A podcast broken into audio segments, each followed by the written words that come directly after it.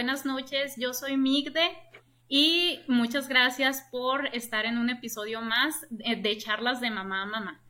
En esta ocasión me acompaña eh, la psicóloga Brenda Colin. Ay, me estoy dando cuenta de que tenemos mal los nombres. Bueno, pero ahorita lo soluciono en el transcurso del video.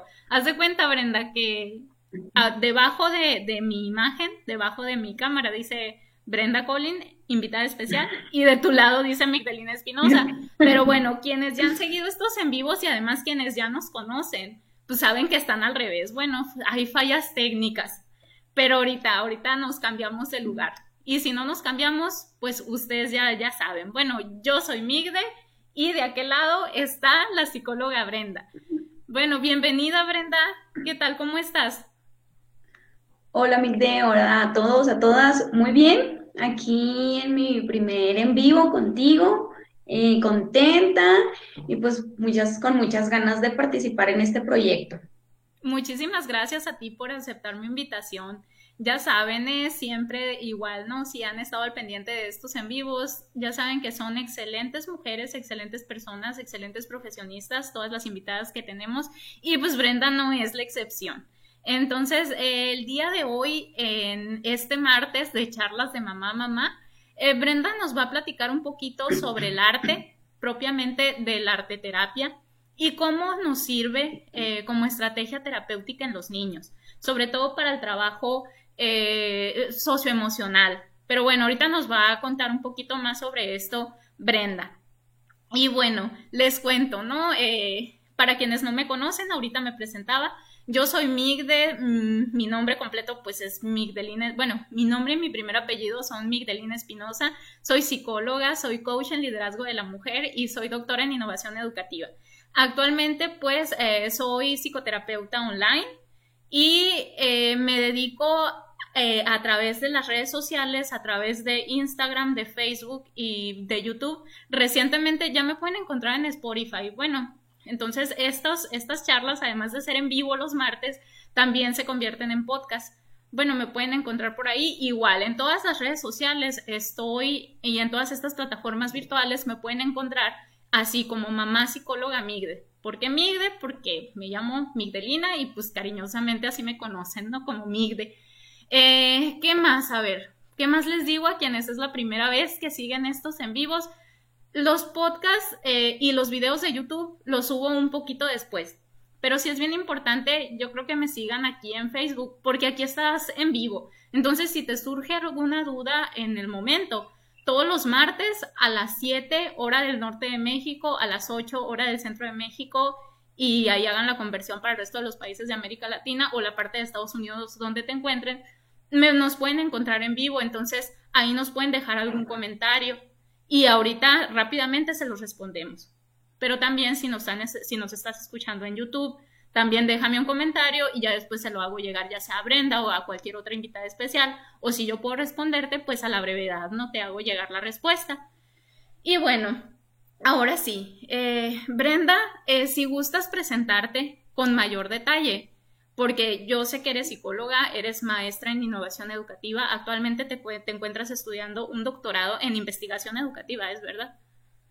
Así es. Muy bien. Entonces, bueno, yo sé eso a grandes rasgos, sin embargo, todos los psicólogos, todos los especialistas, como ya les he platicado en otros en vivos, contamos con formaciones complementarias que nos hacen especializarnos en ciertas áreas de la vida, ¿no? En la que nosotros los podemos ayudar a ustedes con determinadas problemáticas que tengan. Yo ahorita les explicaba que actualmente me enfoco en la figura de la mujer, de la maternidad y del desarrollo infantil todo lo vinculado con, el apoyo socioemocional de la mujer y también en, el de las mujeres en condición de madres.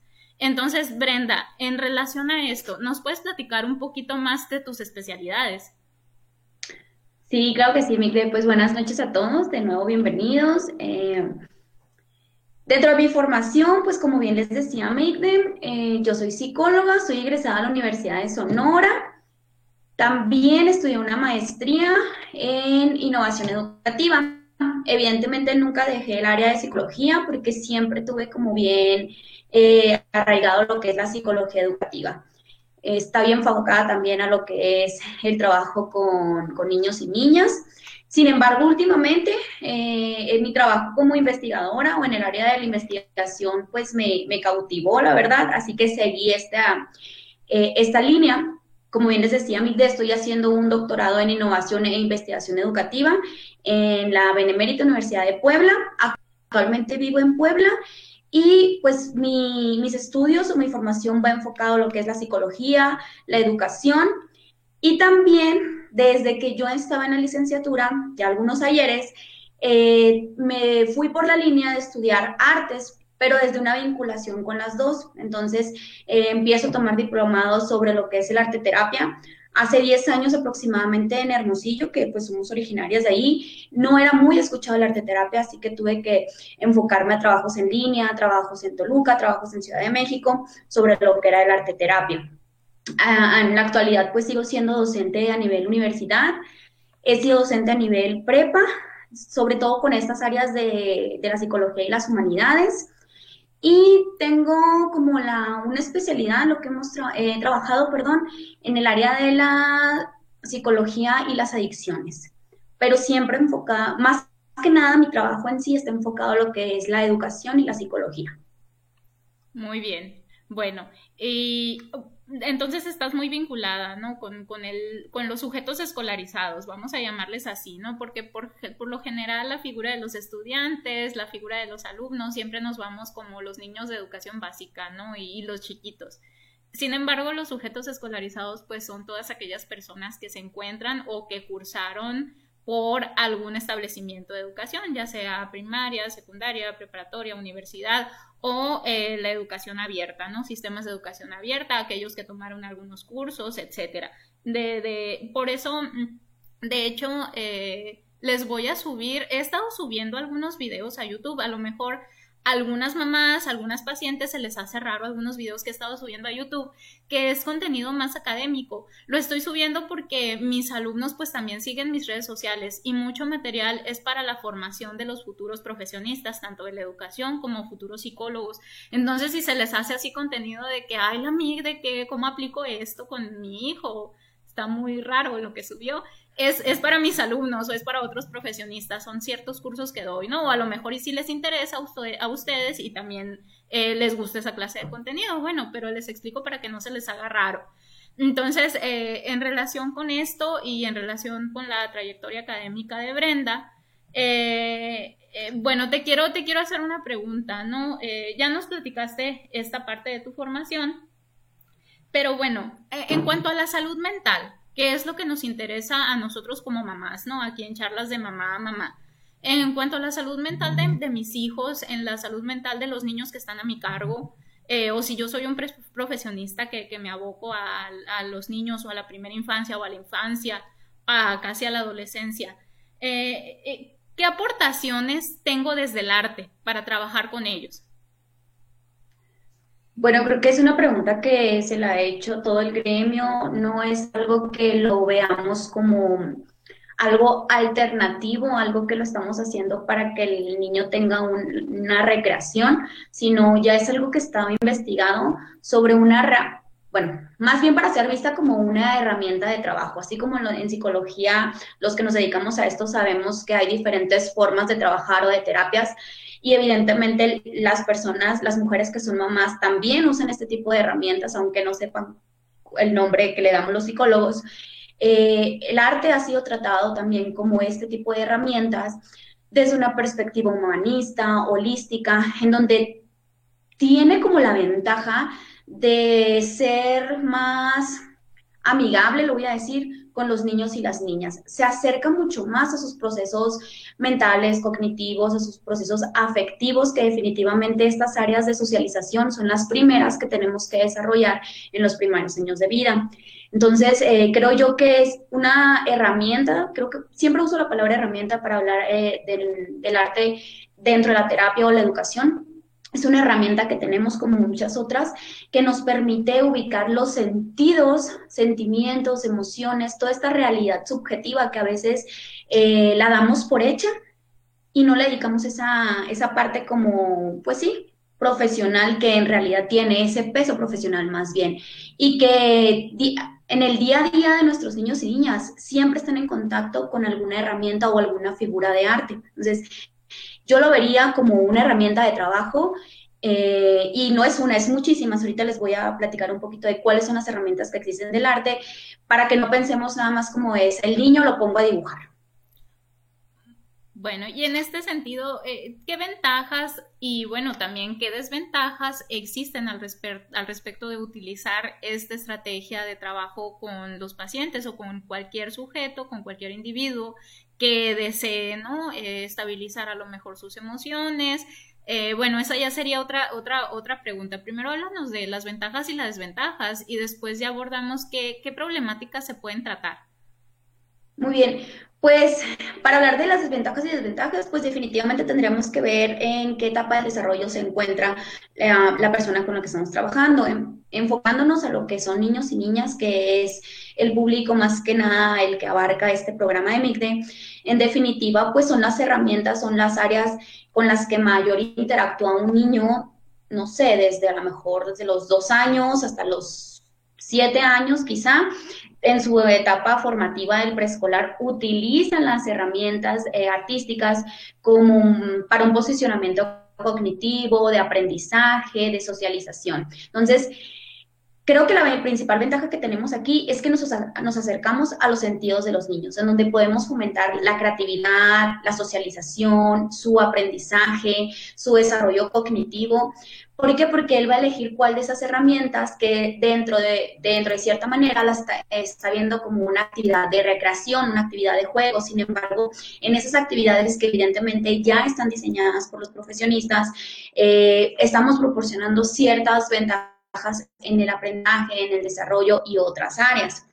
Posteriormente, yo creo que la desventaja que tendríamos aquí sería cuando queremos llevar este tipo de herramientas con lo que son pubertos y adolescentes y probablemente jóvenes. Aquí yo sí la vería como, no sé si en su totalidad como una desventaja, pero sí un área de oportunidad, porque generalmente cuando entramos a esta etapa de desarrollo, eh, la persona pues va creando otro tipo de maduración eh, biológica, psicológica, social, en donde hablamos de arte y es una negación ante el yo no sé dibujar, yo no sé este, pintar, cantar, etcétera, ¿no? Y se, se, enfocan más que nada en lo que es lo estético de la, de la herramienta o la actividad. Y uno de los principales objetivos de la arte terapia es visualizar que no es eh, la actividad final el objetivo que tiene este, este trabajo, sino es el proceso con el que estamos trabajando, es el desenvolvimiento, el desarrollo y obviamente el uso de todas estas eh, capacidades cognitivas de las cuales yo les hablaba, lo, em, la creatividad, la autoestima, todo esto que se va desarrollando conforme a una herramienta. Sin embargo, sí, desde mi experiencia he tenido un poco más dificultad en este tipo de, públicos, en estas eh, etapas.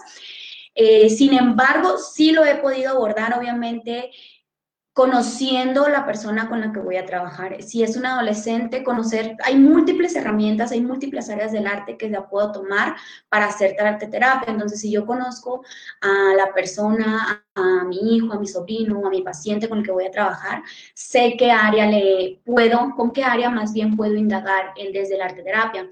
Con adultos, este, sí he tenido como un acercamiento, sin embargo, no he trabajado como tanto como en las otras áreas. En adultos y sobre todo desde otra área como profesional, te contaba ahorita o les contaba acerca de mi trabajo con adicciones, eh, pues pertenecen a otro, otro grupo social que tienen que cumplir con una readaptación. Entonces, lo he utilizado, sí he utilizado la arte terapia. Eh, ellos en un principio es negación total, definitivamente, sin embargo, me ha ayudado mucho a una adaptación que ellos tengan a las normas, a las reglas y muchas áreas que en ese tipo de población se tienen que trabajar. Entonces, creo que en cualquier etapa eh, existen ventajas y desventajas, pero en los niños, sobre niños y niñas, las ventajas en el trabajo colaborativo entre ellos con paciente o con mamá son mucho mayores. Muy bien. Bueno, entonces, pues ahorita nos decías, ¿no? A lo mejor y esta parte, bueno, a mí me sorprende que puedas trabajar el tema de adicciones eh, con, con arte terapia. O bueno, eh, ahora, ¿qué, ¿qué estrategias puntuales tal vez nos podrías compartir para que las mamás que se encuentran en casa ahorita con la pandemia, con el coronavirus, con la educación a distancia, no sé si nos puedas platicar o compartir alguna estrategia en específico y, y qué podríamos, o sea, con esa estrategia, qué se estaría trabajando en los niños. Claro que sí. Bueno, como bien les decía, hay muchísimas áreas del arte que se pueden tocar desde el arte terapia. Entonces, eh, las si se tratará como que de identificarlas y dividirlas, tendríamos desde los dibujos, obviamente hay muchos este, trabajos en los grafos que se pueden realizar, que es como lo más común que hemos visto ya a lo largo de años desde la terapia y desde, eh, no sé, la convivencia, los estilos de crianza. Otros elementos que a mí me gustan mucho y creo que ya les eh, lo comentaron en la sesión pasada que tuviste, sobre el trabajo de la danza terapia, que es donde también me he enfocado mucho. Em, una de las estrategias que a mí me gusta y la trabajé mucho con, los, em, con la comunidad de Crit Sonora era una herramienta o una estrategia basada sobre eh, la danza y el conocimiento de tu cuerpo. En esta eh, experiencia yo lo trabajé específicamente con una discapacidad motriz. Entonces, a veces cuando yo estaba conociendo esta, esta estrategia, sí fue como un poquito mm, complejo tratar de hablar de movilidad del cuerpo con una discapacidad motriz. Sin embargo, te das cuenta que esos procedimientos de arteterapia se van ajustando a cualquier tipo de población, discapacidad, este afrontamiento social en el que nos encontremos. Entonces, es una de las que más, más me gustan a mí. Por ejemplo, ahora que están lo de ustedes mamás en los estilos de crianza dentro de la casa, que sé que ha sido una tarea bastante difícil, el poder interactuar en, estos procesos de enseñanza desde otras perspectivas. Por ejemplo, yo entiendo que a veces que los niños están cansados de esta dinámica de, computadora, niño, niña enfrente, entonces, ¿qué puedo hacer? Yo les diría que tomemos, por ejemplo, una de estas de las que te, les puedo compartir sobre el qué estás aprendiendo, ver el contenido, qué queremos aprender. Alguna, no sé, un X contenido que estén viendo los niños y que lo empiecen a movilizar con el cuerpo. Nosotros tenemos que tener como esta ventaja, esas eh, habilidades creativas como mamá o como tutor que esté enfrente de, de los niños y niñas en casa para trabajar corporalmente eh, este tipo de actividades.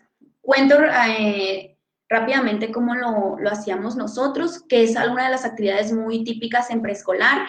Queremos que los niños se aprendan, el, no sé, las vocales, con nuestro propio cuerpo vamos dibujando las vocales en el piso, los niños se hacen formas con su propio cuerpo, entonces van teniendo como estas dinámicas de estoy teniendo un contenido, un aprendizaje y también estoy trabajando y estoy jugando. De hecho, ellos si ustedes le preguntan, están jugando a las vocales o a cualquier otro elemento, ¿ok? Y obviamente en este ejemplo que yo les pongo, pues está la música, está el cantar, hay otro tipo de elementos que les puede ayudar muchísimo. Otro también que creo que tienen a la mano, otra estrategia, son las artes plásticas. Las artes plásticas dentro de casa, ¿qué herramientas puedo trabajar? Pues usando la creatividad.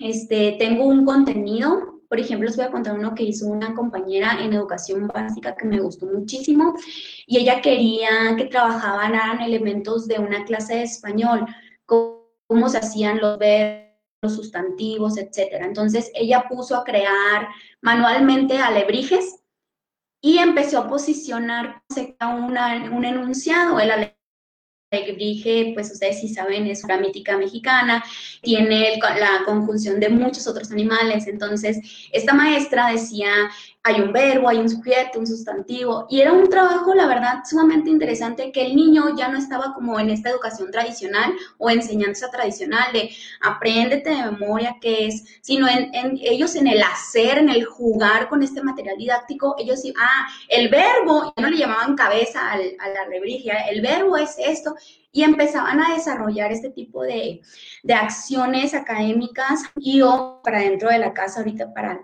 cualquier actividad diaria. Entonces, como estas, definitivamente tenemos muchísimos en el área de la literatura, ¿qué más? De la pintura.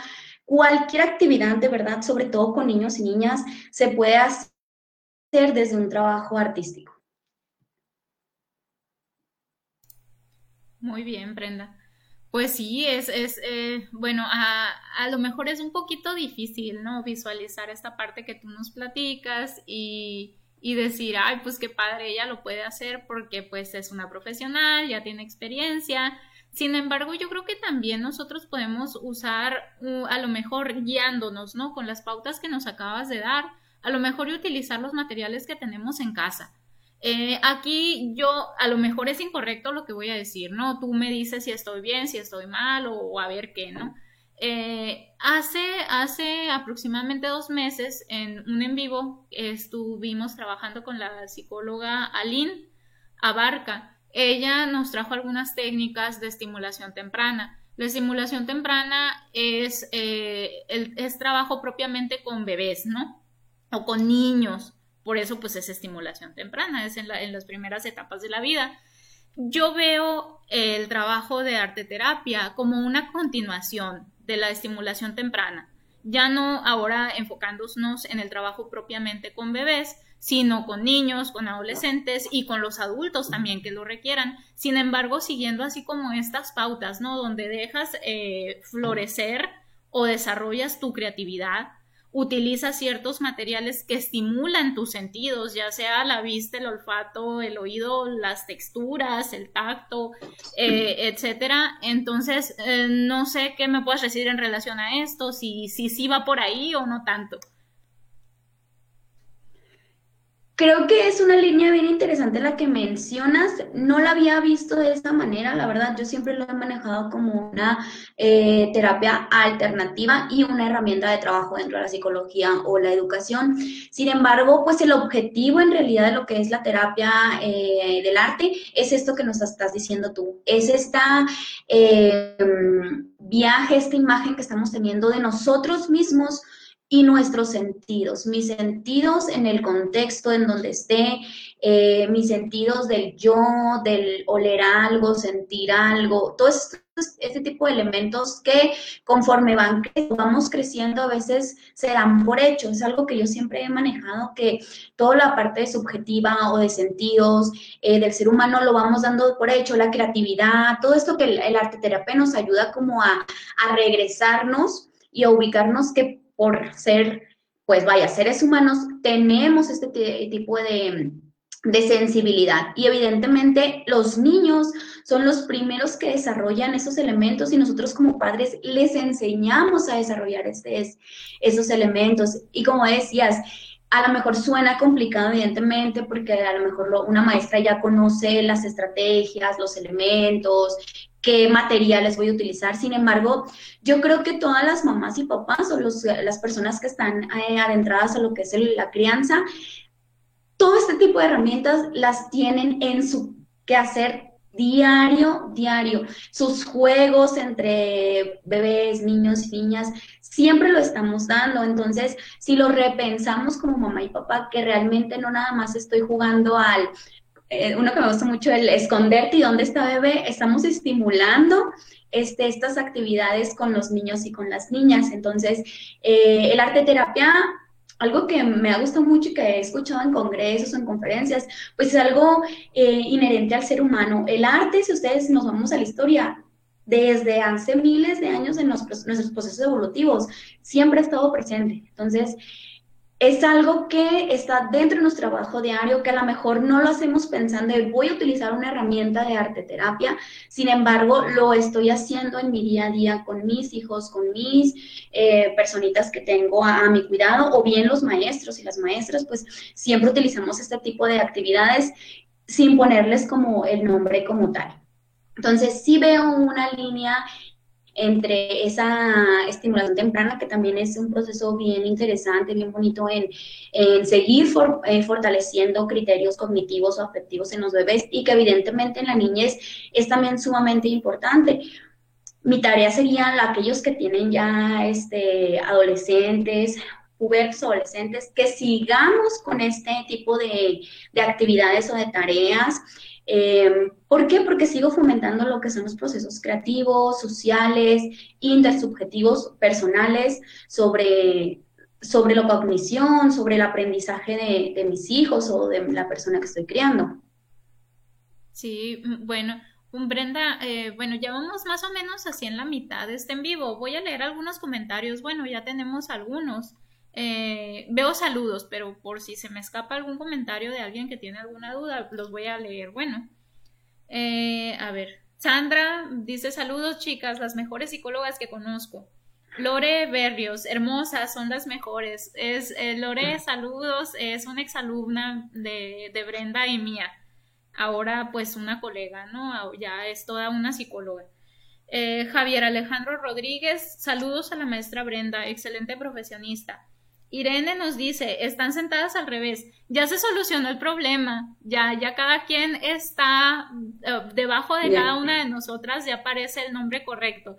Al principio tuvimos fallas técnicas, eso pasa en todos los en vivos. lo bueno que miren, esto se soluciona rápido y siempre nos estuvieron viendo porque hay otros en vivos que se nos va la luz, se nos va la conexión. Eh, aquí pues en el pueblito, bueno, no vivo en un pueblito, ¿no? Pero por decirlo así, de repente se nubla y no está bien el internet, la fibra óptica falla. En fin, ahorita el problema técnico que tuvimos fue súper sencillo y ya se solucionó. Yo soy Migde y para este lado, hacia allá, acá, tengo a Brenda. Bueno, entonces, eh, bienvenidas todas las, a todas las personas que nos están acompañando. Eh, ya vamos a la mitad. Eh, tengo otras preguntitas aquí preparadas de algunos comentarios que me estuvieron llegando en la semana.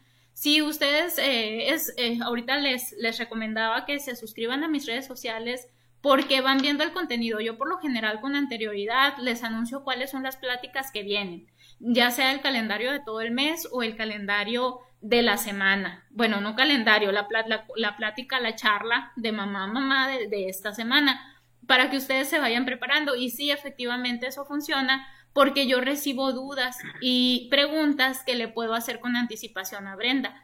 Una de las dudas, eh, Brenda, eh, con relación a esto, una de las dudas que nos llegó en la semana fue, eh, o bueno, lo que yo percibí es que cada mamá interpretó arte de la manera en la que, eh, pues dentro de su repertorio, dentro de sus experiencias. Por ejemplo, me decía una mamá, ay, pero es que ya hablaste de baile, ahora vas a hablar sobre el baile para niños. Y luego otra mamá que le gusta la pintura, que su hija es una excelente artista, ¿no? Con los colores, con las acuarelas, etcétera, me decía, qué padre que vas a hablar de pintura y cómo, cuáles son los beneficios para los niños. Y luego otra mamá me decía, ¿a qué te refieres con arte? te refieres a la música, a tocar algún instrumento. Entonces, bueno, el arte es algo muy amplio. ¿Nos pudieras decir, Brenda, eh, en la medida de, lo posible, qué tipo de arte entra dentro de estas estrategias terapéuticas en los niños? Sí, creo que sí, Miguel. Este, está bien interesante eso porque evidentemente, bueno, creo que aquí hay más opciones. Antes, cuando yo recién estudié esto, al escuchar arte estaba como vinculado a las artes plásticas. O si, si nos vamos a lo escolar, vamos a hacer una clase de arte, como que rápidamente nos vamos a fabricar algo con un material. Entonces, eh, el arte terapia, como bien les decía, pues no estoy buscando esa parte estética que hace la disciplina o la, el área del arte y las humanidades como tal, lo estético, sino que en el arte terapia lo utilizamos como una parte, como esta herramienta, como bien les dije, del el proceso que está viviendo el ser humano, probablemente bajo una situación en particular. Entonces, ¿cuáles son las áreas que tiene? Cuando yo inicié a trabajar esto hace 10 años, más o menos, tomábamos como todas o intentábamos tomar todas las líneas, desde la pintura, la literatura, que pues ahí entra la narrativa, eh, ¿qué más? Las artes plásticas, que pues ahí engloban también muchísimas otras actividades, eh, la danza, pues que en esa es la que más he trabajado yo, yo creo que son como las básicas, la música, y más adelante empiezan a verse también lo que es el, o como le llaman el séptimo arte, el cine, la fotografía, Eh, creo que esas dos son las únicas que se han trabajado con el arte terapia, a ver si no me acuerdo de otra. Entonces, veíamos como módulos de, dentro del arte terapia sobre otro tipo de, o líneas del arte, vaya. Entonces, cada una de estas tiene sus propios objetivos, sus propias eh, líneas y eh, herramientas de trabajo o estrategias. Evidentemente, este, sé que no, pues no es aquí el programa de ver todas las líneas del arte, sería sumamente eh, extenso poder indagar en cada una de ellas. Simplemente, yo creo que como mamá y papá podemos estar al pendiente de cuál es como el área más fuerte eh, o el potencial que tienen mis hijos para ver sobre qué línea voy a estar trabajando. Claro, a lo mejor puede ser que en todas las líneas o en varias líneas sea como que lo más correcto, bueno, no correcto, sino sea donde tienen mayor habilidades y destrezas para poder trabajarlo. Sin embargo, cada una de estas lo tiene, cada una cumple con algún criterio. Eh, no sé, por ejemplo, si tenemos problemas con berrinches en casa, que yo creo que es algo de lo, eh, es una etapa en el desarrollo de nuestros niños que se va a presentar y que evidentemente hay ciertas formas de corregirlo. Si me preguntaran qué estrategia o qué área, qué línea del arte puedo solucionar, tendríamos que ver las habilidades y las destrezas que cuenta el niño o la niña para poderlo trabajar. Sin embargo, en cualquier, en la pintura, en la danza, se puede considerar, se puede tomar, pero sí es importante saber cuáles son nuestras habilidades para poder desarrollarlo, evidentemente. Eh, yo me acuerdo mucho que trabajaba, mi fortaleza era la danza y cuando entro al módulo de dibujo, yo soy de las que dibujan monitos de bolitas y palitos y decía, es que no, yo voy a reprobar aquí, yo no puedo. Entonces yo misma desde ahí me ponía el límite, olvidando que yo no estaba estudiando para ser artista, yo estaba estudiando una área de la psicología, bueno, de la terapia alternativa. Entonces, empiezas como a captar esta parte de no es el, el, objetivo final, el producto, sino el desarrollo de esto.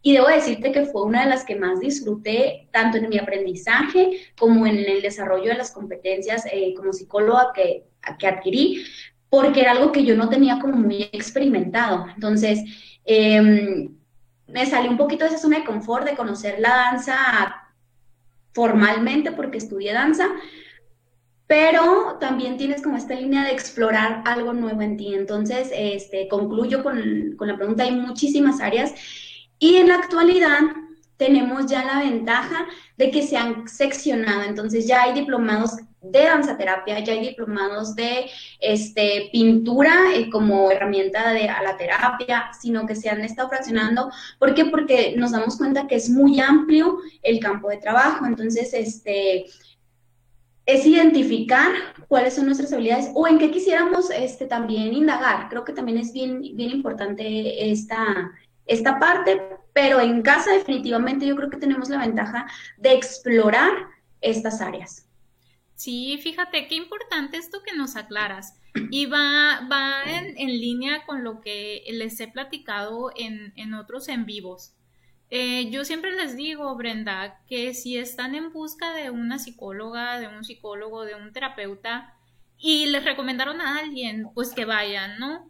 Y si se los les dijeron es que es la mejor psicóloga del mundo, no vas a encontrar otra mejor que vaya a ayudarte en, en tu camino de mejora personal pero pues a ustedes no les cayó bien. O sea, e, e, se vale, pues, no importa las referencias grandiosas que les hayan dado. Ustedes tienen que buscar un terapeuta que embone con su personalidad, que a ustedes les caiga bien, que se sientan bien, que se sientan cómodas con ellos, tanto una terapeuta para ustedes o para sus hijos. Y esto que menciona Brenda creo que va en la misma línea. Si, por ejemplo, eh, tú ves que llevo, o sea, tú llevas a terapia a tu hijo, ves que no está contento, que ya van a lo mejor tres sesiones y te dicen no me siento, no, o sea, tú ves, tú no ves avances y tú dices, pues es que está utilizando, la psicóloga ya me dijo que está utilizando la técnica súper del momento, pero pues a tu hijo no le va también es momento de hablarlo con el terapeuta, de decirle, sabes que no lo veo feliz cuando viene con una consulta contigo, no lo veo feliz con este trabajo, porque no cambias de, de dinámica? O sea, se vale, pues siempre es una interacción entre nosotros como profesionales, nosotras como profesionales, y aquí es bien importante cómo se involucran ustedes como mamás, como papás, como cuidadores principales de los niños que asisten a terapia. O sea, es bien importante. ¿Por qué? Porque aunque yo sea la mejor psicóloga de todo el universo, tú como mamá conoces más a tu hijo que yo porque lo conoces de toda su vida. O sea, y entonces tú me vas a ayudar a que yo también lo conozca para abordar adecuadamente las problemáticas que tenga. Y bueno, ajustando, ¿no? Relacionándolo ahora sí un poquito más aterrizado a lo que nos dice Brenda, ustedes conocen a sus hijos.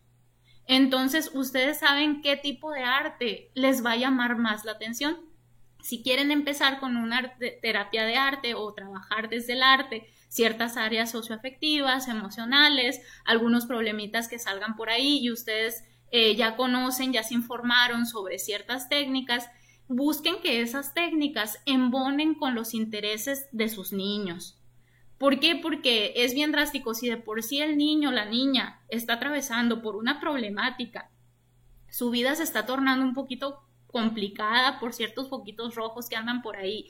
Y encima tú leíste por ahí que las clases de piano iban a curarlo de todos sus problemas, pero a tu hijo no le gusta el piano, a tu hija no le gusta el piano, sin embargo sí le gustan las pinturas, pero como tú leíste que el piano, pues ahí vas con el piano. Mejor no. O sea, si ya sabes que le gusta pintar, pues consigue unos crayones o si ya los tienes en casa, busca cómo trabajar con lo que ya tienes en casa y con lo que le gusta. Cuando ya tengas algún avance tanto en tu casa o asistiendo a, con, tu, con un terapeuta y estás viendo mejoras, ahí es cuando debes introducir nuevos elementos. Entonces, si tú ya sabes que le gusta la pintura y le pones técnicas así variadas con pinturas con un objetivo psicológico específico, viste que lo lograste, entonces ahora sí es momento de plantearle, hijo, hija, niño, niña, sobrino, sobrina, ¿qué tal si ahora experimentamos algo nuevo? ya viste que te fue bien, cómo estuvimos trabajando, porque ahora sí no le entramos a las clases de piano. O sea, vámonos poquito a poco, vámonos escalando, vamos viendo nuestros gustos, vamos viendo nuestros intereses, nuestras preferencias. Muchas personas, y los he escuchado y, y en consulta y en la vida diaria, nos topamos, me imagino que tú también, Brenda, como que creen que los niños eh, como que así están ahí nada más como de adorno, como que no piensan mucho, como que no tienen una capacidad de elección, cuando los debemos de considerar bien importante, o sea, están en la etapa más valiosa de la vida. O sea, la infancia de los niños es súper preciada. Ahí, o sea, una infancia bien cuidada, una infancia bien trabajada psicológicamente, genera adultos sumamente eh, eh, no sé, no encuentro una palabra ahorita, ahorita me ayudas Brenda, pero forman adultos plenos, adultos sanos, adultos estables. Entonces, eh, no crean, no vean a los niños así como otro mueble o como, ah, está chiquito, no oye, ah, está chiquito, yo le impongo las cosas porque no sabe. No, simplemente si es cierto, tú eres el adulto, su, su persona significativa, responsable, ¿no? De su cuidado, pero con, o sea, compensa lo que tú sabes, combínalo con los intereses propios, pues, de ellos. Así va a ser una relación más llevadera, van a tener mejores resultados y, y pues todo va a estar en armonía. Y bueno, aquí tengo otra pregunta, ¿eh? Tengo una pregunta de, de, una, eh, de Maribel. Saludos, Maribel. Nos dice, mira, es muy precisa ¿eh? la pregunta. Dice, ¿Cuántas horas a la semana se recomienda para actividades e, extraescolares para un niño de 5 años, pero sin saturar su horario? Yo creo que la pregunta va en relación, Brenda, de que, bueno, no sé si a ti te tocó, pero yo por ahí me, eh, en, los, en los grupos de maestros en los que me encuentro, por pláticas con amigos eh, y también por grupos de mamás y papás, como que se han sentido muy saturados los, los, los, niños, los adolescentes con las clases en línea, con las clases a través de la tele, como que se está abusando del uso de las redes sociales y, y como que los queremos tener todo el día, aunque estén en la casa, como que los tenemos que tener ocupados, ocupados, ocupados, ocupados. Yo creo que en este sentido va la pregunta, ¿no? Dice, eh, ¿cuántas horas a la semana recomendarías tú, Brenda, para actividades extra, extraescolares? En niños preescolares sería preescolares para entrar a la primaria, sin saturar ese horario? Bueno, creo que es sobre esta nueva normalidad que estamos viviendo, creo que es bien difícil esta, esta pregunta, la verdad, o esta respuesta más bien, porque tendríamos, como bien les comentábamos, tendríamos que ver qué tipo de actividad estamos buscando extracurricular, obviamente hablando del área de, de arte, ¿no? Porque pues hay deportivas, hay un conjunto de otras actividades extraescolares. Dentro del arte, este, no sabría decirte, dedícale cuatro horas, dedícale una hora, porque también tendríamos que hacer una, un balance entre qué está haciendo, o sea, en cuántas horas están llevando clases los de preescolar, cómo lo están haciendo, qué lo pondría a hacer. Ya ha estado tres, cinco horas un niño de cinco años frente a un computador o a una televisión, probablemente lo más adecuado sea activarlo corporalmente. Si nos vamos a lo que dicen médicamente, pues los 40 minutos de una activación física está bien, de que nos pongamos a bailar, este, de hacer un acondicionamiento, un juego, alguna actividad que, implique la, el cuerpo. Pero algo que tocas es bien interesante. Aquí hay que verlo en una actividad de acompañamiento, más sobre todo en este tipo, en estas edades, no es como que le ponemos la actividad y hazlo. Yo creo que aquí, sobre todo, la ventaja que tenemos ahorita en el estar en casa es poder interactuar yo mamá, yo papá, yo hermanos, incluso en este tipo de actividades, porque pues el arte terapia es también para la socialización como para otro tipo de, fines. Entonces, si es ver yo mamá, yo analizo este, y reflexiono sobre qué tantas actividades está llevando escolares mi, mi hijo, mi hija, y qué otras actividades puedo ver, como les decía, desde el arte pues tenemos desde la pintura hasta la danza, este, medios electrónicos, pero yo creo que nos queremos alejar un poquito de los medios electrónicos por esto que nos comenta Mite, este, pero pues definitivamente no podría darte tanta cantidad de tiempo específica hasta conocer como la rutina que tiene cada, cada niño y niño dentro en casa, dentro de casa ahorita, por supuesto.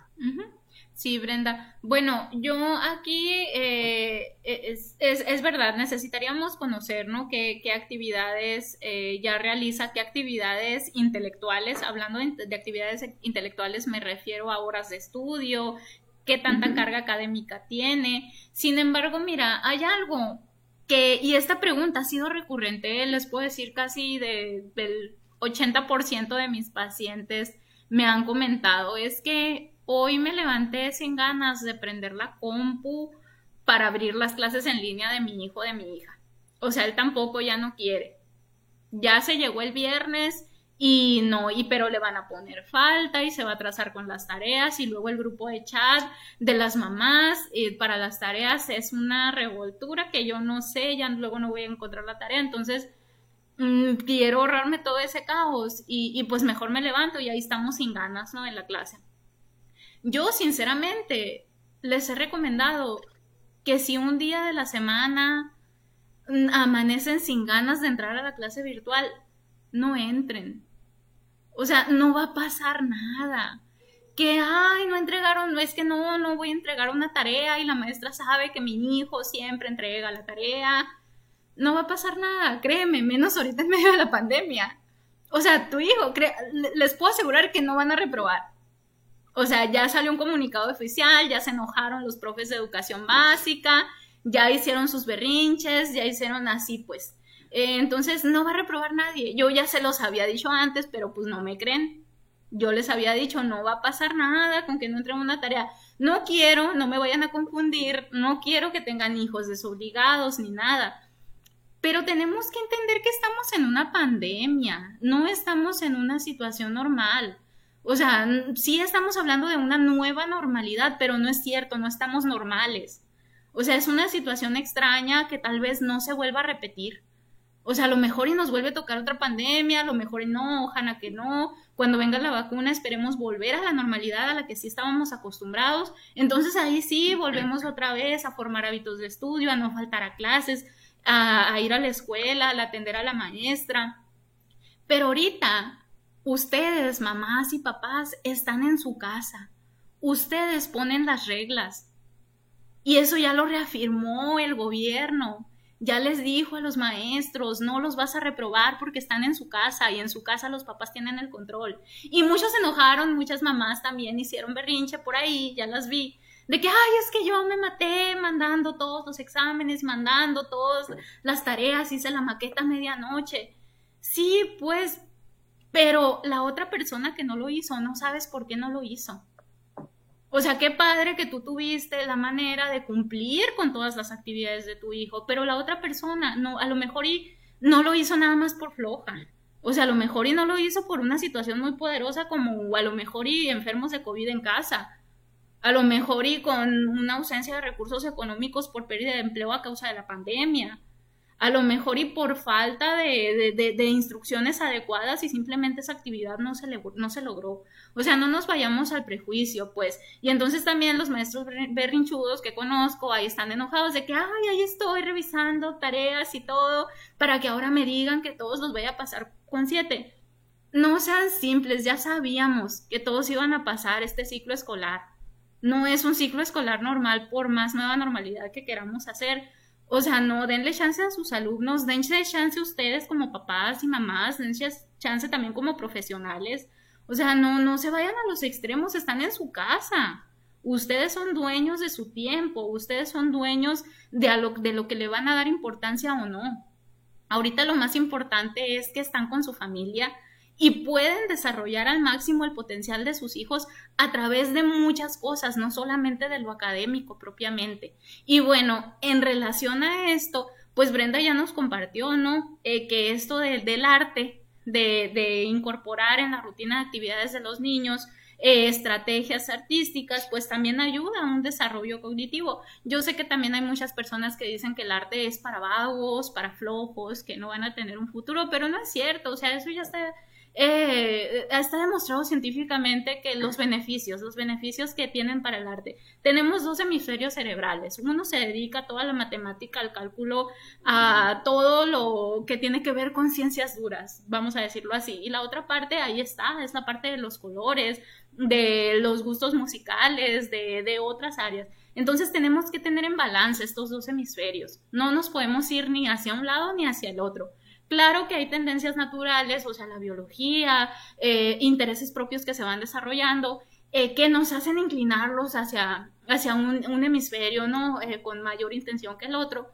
Pero los niños tienen que descubrir eso, no hay que imponérselo. Entonces, esta es una oportunidad para involucrar a tus hijos en actividades artísticas eh, no necesariamente inscribiéndolos propiamente a una clase de baile, no necesariamente inscribiéndolos a una clase de pintura, a una clase de algún instrumento musical, sino con los recursos, con, con eso que tú conoces a tus hijos, con sus intereses ya, ya en mano y con los que tú tienes a la mano desde las herramientas de internet, desde la televisión, desde lo que te dé tu creatividad, puedes trabajar muchas áreas a través del arte. Ahorita Brenda, eh, si no tuvieron la oportunidad de ver el principio de la charla, nos dio ciertas pautas de cómo le podemos hacer. Entonces, y si tienen más dudas, pues ya le pueden escribir directamente a Brenda, me pueden dejar algún comentario de, de cómo hacerle. Y bueno, respondiendo un poquito, tratando de responder a la pregunta de Maribel, eh, los niños están tomando alrededor de tres horas diarias por la mañana de clases. Los niños que están en educación básica, llámese preescolar o primaria, ¿no? Ya cuatro horas es mucho tener a un niño ahí sentado. O aguas con los colegios privados, se están saturando mucho a los niños de actividades. Entonces, tres horas sería un máximo de, de horas para tenerlos trabajando con sus descansos, con sus pausas. Y, y a lo mejor las actividades, efectivamente, como lo mencionaba Brenda, las actividades extraescolares tendrían que involucrar movimiento. Y si lo respondiste ahorita, Brenda, sí dijiste que 40 minutos estaba bien de movimiento. Entonces yo creo que con ese número nos podemos quedar con 40 minutos de actividad física o intercalar, dependiendo de los, de, de, insisto, ustedes conocen a sus hijos. A lo mejor y tres días actividades extraescolares que involucren movimiento y los otros dos días hablando de lunes a viernes, ¿no? De estos cinco días de la semana. Tres días actividad con movimiento alrededor de 40 minutos y otros dos días de descanso intelectual, que serían las actividades artísticas, las actividades que esté el niño o la niña sentado o sentada, pero que no involucren tanto movimiento, es decir, que no sean actividades deportivas, pueden ser este tiempo dedicado a colorear, este tiempo dedicado tal vez a hacer alguna pintura, eh, a lo mejor ver en internet tutoriales de cómo tocar algún instrumento, desarrollar la otra parte pues del cerebro. Eh, pero, pero si tú dices, bueno, es que mi hijo, mi hija no es muy activo, pues lo cambias. Dos días a la semana por la tarde, 40 minutos, actividades deportivas, actividades de baile y los otros tres días de la semana, actividades intelectuales no académicas. Actividades que estén sentados y que tienen que ver, ahora sí, eh, que, que puedes incorporar técnicas de arte terapia. Pero insisto, eso lo vas a definir de acuerdo a los intereses que tiene tu hijo. Esa podría ser más o menos una rutina. Los fines de semana dejarlos libres, ya sea que tengan a lo mejor ustedes alguna actividad familiar, alguna actividad con, con, con fuera de casa, ¿no? Ahorita pues sí podemos salir, pero a lugares abiertos, lugares despejados, alejándonos de otras personas, etcétera. Entonces, eh, eh, ya dejarlos fuera de la rutina. La rutina se puede quebrar sábados y domingos. Eh, ya de lunes a viernes volvemos a la rutina, clases tres horas máximo y por la tarde pues 40 minutos de una actividad programada. ¿Qué va a hacer el resto de horas el niño? Pues el niño duerme, el niño come, la niña va al baño, la niña no hace nada. Está bien si los niños se acuestan a ver el techo sin hacer nada. Tenle chance, está bien. Que jueguen algo, lo que ellos quieran, está bien. Pero 40 minutos de una actividad programada Mm, ya sea por la tarde o por la mañana, dependiendo de cuándo tengan las clases de lunes a viernes. Está súper bien ese número, ¿no? Que, que, nos, que nos dio Brenda ahorita y que así lo pueden distribuir más o menos. Espero haber respondido tu, tu pregunta, Maribel, si te hice o si las confundí un poquito más, me avisan, me escriben. Eh, ¿Qué más iba a comentar? A ver, algo más les iba a comentar. Bueno, Brenda, no sé, ya se nos está, ya, ya, ya, yo creo que ya vamos a, dar por terminado este episodio de charlas de mamá mamá. No sé si tengas algo más que agregar. Pues en general, pues agradecer a todos los que estuvieron aquí con nosotros, a todas y a todas las mamás también, a mis estudiantes. Eh, y algo que tomas bien, que es bien importante ahorita en lo de la pandemia es bajarle a eso académico que en la normalidad generalmente sí estamos como bien presentes, lo tenemos eh, como a un acto responsivo, tanto los estudiantes como mamás que, que están en todo este giro, pero ahorita creo que esta, esta herramienta en especial de las que les hablé nos va a ayudar muchísimo para el esparcimiento, para la relajación, de hecho, hay otra actividad que no les había contado, no la comentamos tanto como arte terapia, pero hay una, un yoga kit, que es el yoga para los niños con actividad física y relajación, que se me hace bien importante ver si luego este, contactamos a alguien, Migde, que pueda compartir contigo de esta actividad. Es muy bonita. Yo la verdad la he visto, más nunca pues no, no conozco cómo se hace la estrategia. Sin embargo, les paso el dato que se, se está haciendo como una herramienta para el descanso, para la actividad física de los niños precisamente. Entonces tiene una lógica de eso lo que les va a estar hablando Migde y el la pues evitar como papás y mamás que estamos dentro de este sistema que le llamamos hogar, eh, evitar esa saturación, tratar de tener esta convivencia. Creo que la ventaja ahorita que tenemos es la convivencia, la convivencia con nuestra familia, que generalmente o probablemente en la normalidad no la tenemos. Sin embargo, verlo como algo positivo, verlo como una ventaja y sobre todo ver en mi caso que yo les hablé de, arte y de todas las áreas o las disciplinas que se tiene como algo alternativo, pero también como algo que lo podemos ver durante en las actividades académicas, en las actividades sociales, en mi interacción mamá-hijo, papá-hijo o hija. Sí, muy bien. Bueno, muchísimas gracias por toda la información súper actualizada que nos trajiste, Brenda. Y bueno, les comento que ahorita eh, eh, en, su sección de, de, anuncios de charlas de mamá, mamá, les aviso que les voy a tener un regalito a todos mis seguidores, bueno, mis seguidores porque son mujeres, eh, en, en, diciembre. Va a ser su regalo de Navidad. la primera semana de diciembre voy a subir un taller a mi canal de YouTube, ¿ok? Para que lo trabajen de manera familiar. Es un taller eh, de cinco horas que ustedes van a poner con, herramientas que ustedes van a poder llevar a la práctica en esta temporada navideña. Eh, no importa eh, la conformación de, su familia, ya sea que, que, sean dos integrantes de la familia, tres, cinco, veinte, esta dinámica la van a poder llevar a la práctica.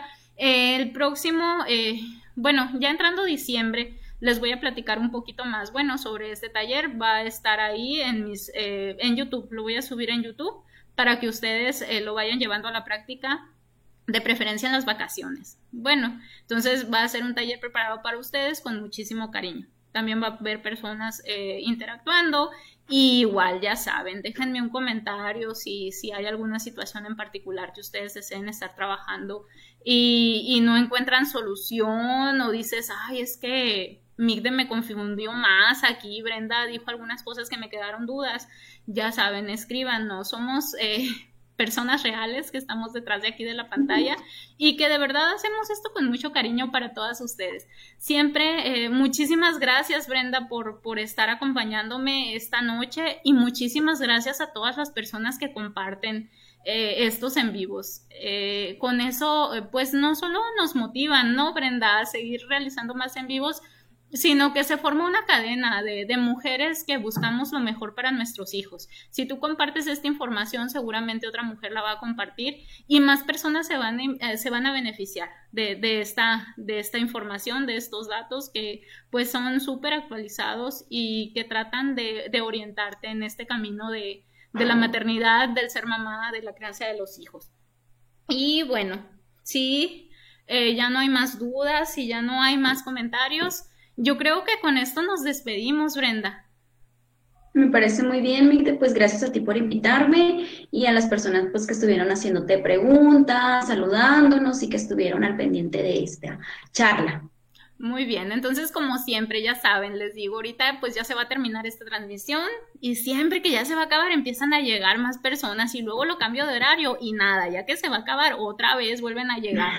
Pero bueno, en fin. Eh, si, ustedes van llegando, eh, ya saben, ahorita voy a terminar la transmisión, automáticamente este video se graba en Facebook y también eh, días después, en el transcurso de la semana, yo lo subo a YouTube para que lo puedan ver en, cualquier dispositivo. Y si no escucharon, si no llegaron al principio de esta transmisión, ahora me pueden encontrar en Spotify, ¿ok? Entonces, esta, estos episodios también se graban como podcast. Entonces, si dicen ustedes, ay, es que mm, por lo general no tengo tiempo de ver YouTube o no alcanzo los en vivos, ahí tienen ahora ya el audio. Me pueden encontrar en varias plataformas. Bueno, no tienen pierde. Aquí está la información totalmente gratuita para todas ustedes. Y bueno, ahora sí, ya con esto nos despedimos. Muchísimas gracias, Brenda, y nos vemos el próximo martes. Gracias luego. Hasta luego, bye bye.